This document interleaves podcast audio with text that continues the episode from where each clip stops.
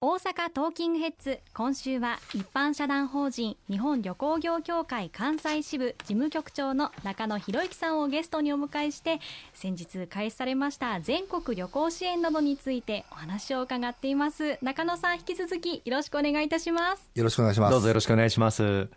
はい、続いて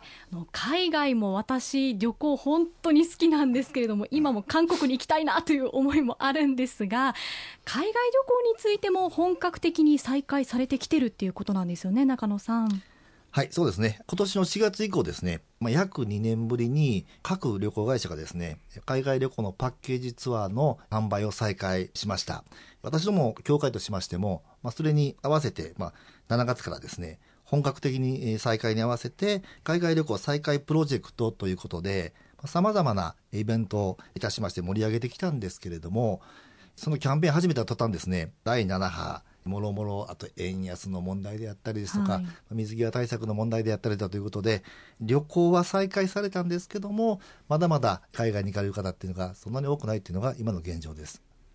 うん、なるほど。ただ、えっと、水際対策なんですけれども石川さん、これも感染拡大防止もありましたけれども今、見直しがされてるっていうことですよね。そうですね。あの10月の11日からこの水際対策についても大きくあの緩和をすることになりました、はい、これまで海外から日本に来られる方の入国者の総数は1日当たり5万人を上限としていましたけれどもこれも撤廃をすることになりましたしまたあのパッケージツアーに限定されていたのもあの撤廃をされて個人旅行であっても来ることができるというふうになりました。さらにあの海外から来られる方々これまで大変にご不便をかけてたのはあの入国するときに検査というものを行っていただくというのが大変時間も手間もかかっていましたがこれもあのワクチンの接種証明またはあの出国前72時間以内に受けた検査の陰性証明書を出していただくということで入国できるようになりましたので大きくその手間暇も緩和されることになるというふうに思っています。このことがあの大変大きく観光業界も期待されていらっしゃいますかね。そうですね。あの本当に今までもまあもちろんあの入国制限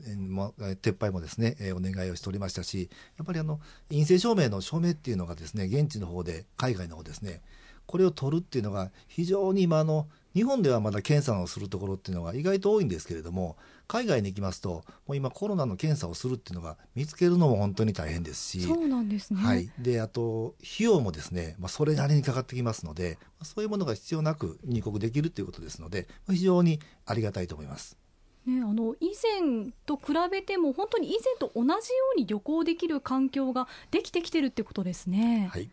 これは非常にちょっとね旅行好きとしては非常に嬉しいんですけれども、まあ、国ごとにルールもあるということでその辺りは確認しながらという感じですかね。はい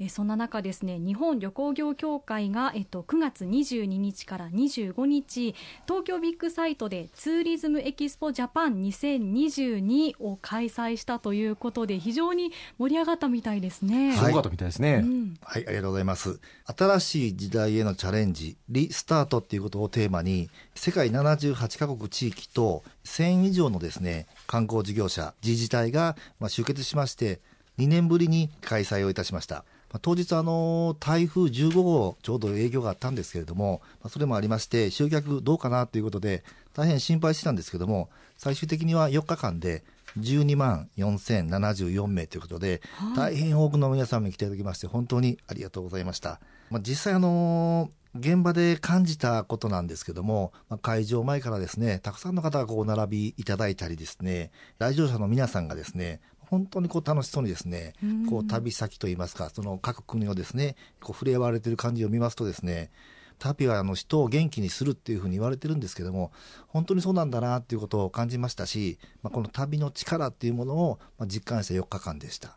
海外からも多くの来場者、来賓も来られたみたいですね。はい。へあの旅行、本当に今おっしゃったように旅行できなかった期間が本当にちょっとストレスが溜まってしまうというかもう解放されたいっていう気持ちがたくさんあったんですけれどもようやくその時期が来たっていう感じがして非常になんか嬉しいですね。はいあとですね海外旅行私も海外留学も行ったことがあるんですけれども、まあ、異文化と交流することでよしそれも人生においてプラスにもなると思いますのでぜひこの旅行皆さん行って復活してもらいたいと思っております、まあ、私もあの中東に長くあの暮らした経験持ってますけども、はいね、やはりあの直接行って触れて自分で見て感じることっていうのが大きな財産になっていくなっていうふうに本当に思いますよね。まあ、ネットでいろいろ知ったりとかあの見たりとか、まあ、そういうまあ、ネットツーリズムみたいなのもね、はい、今最近言われるようになってきてますけれども実際行ってその現地の空気を吸ってその現地のお美味しい食べ物を食べてと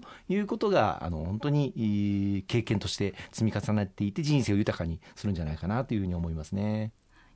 えこのツーリズムエキスポジャパンなんですけれどもなんと来年大阪関西で開催されることが決まってるんですよね。楽しみですね、うん、はい。来年のですね2023年10月の26日の木曜日から10月29日日曜日まで4日間ですねインテックス大阪で大阪ではの4年ぶりの開催となります。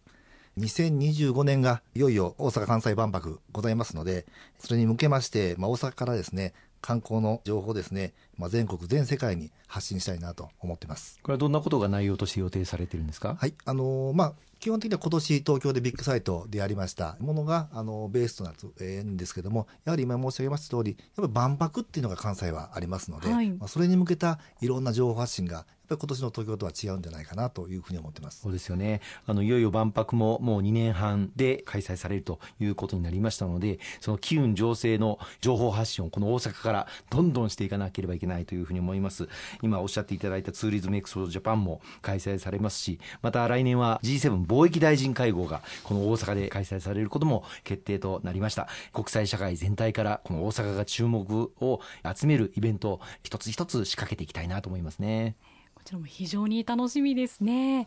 では最後に中野さんの聞いてらっしゃる方にお伝えしたいことありますでしょうか？はい。全国旅行支援もいよいよ始まりました。水際対策の方も今石川先生おっしゃった通り緩和されてきましたので、海外旅行の方もいよいよ本格的に再開をしました。コロナ禍でしばらくですね、旅行に行かれてない方っていうのが多いんじゃないかなと思うんですけども、これからいよいよあの秋の行楽シーズンですので、この秋はぜひ旅行に、えー、行っていただきたいと思います。よろしくお願いいたします。あの海外の方々も日本にぜひ行きたいという方が大変多いというふうに聞いておりますので観光業界の皆様もこれから大変になりますね。はい、あのー、大変になることを期待しております。はい、そうですね。えー、今日は中野さんをゲストにお迎えしました。本当にありがとうございました。どうもありがとうございました。ありがとうございました。